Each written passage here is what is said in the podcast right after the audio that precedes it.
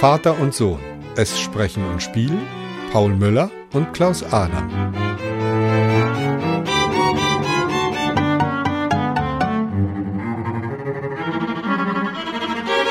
Fünftes Kapitel Regen.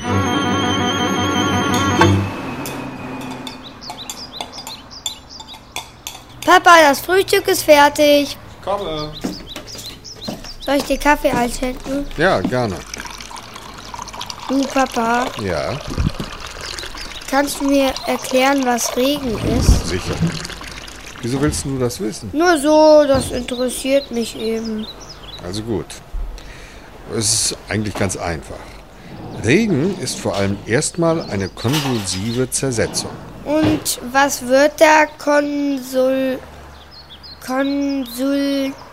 konsul... wie's? Versetzt? konvulsiv versetzt.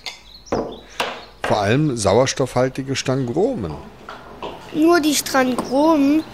Ich dachte immer auch die Balkterietten. Ja klar, die auch. Allerdings bei Bakterietten sind die Ursachen bis heute noch nicht persistiert, Und woher weiß man das dann? weil man Experimente gemacht hat. Was für Experimente? Na, zum Beispiel hat man versucht, das Wasser im Regen durch magnetisch aufgeladene Gleitkörperchen zu ersetzen. Und was hat man davon? Und wenn man Glück hat, entstehen dadurch zerale Mini-Stocken. Und wenn man kein Glück hat? Und dann hat man den Salat und das Ganze scheitert wie eine ganz banale reziproke Mutalpation. Ehrlich? Das ist ja interessant. Ja, Ja, schon. Aber weißt du, was ich noch interessanter finde, ist, dass die wenigsten wissen, dass einer der bekanntesten Regenwasserforscher, Meinst du Professor Pampolumpumpum? genau, dass der das nicht gewusst hat.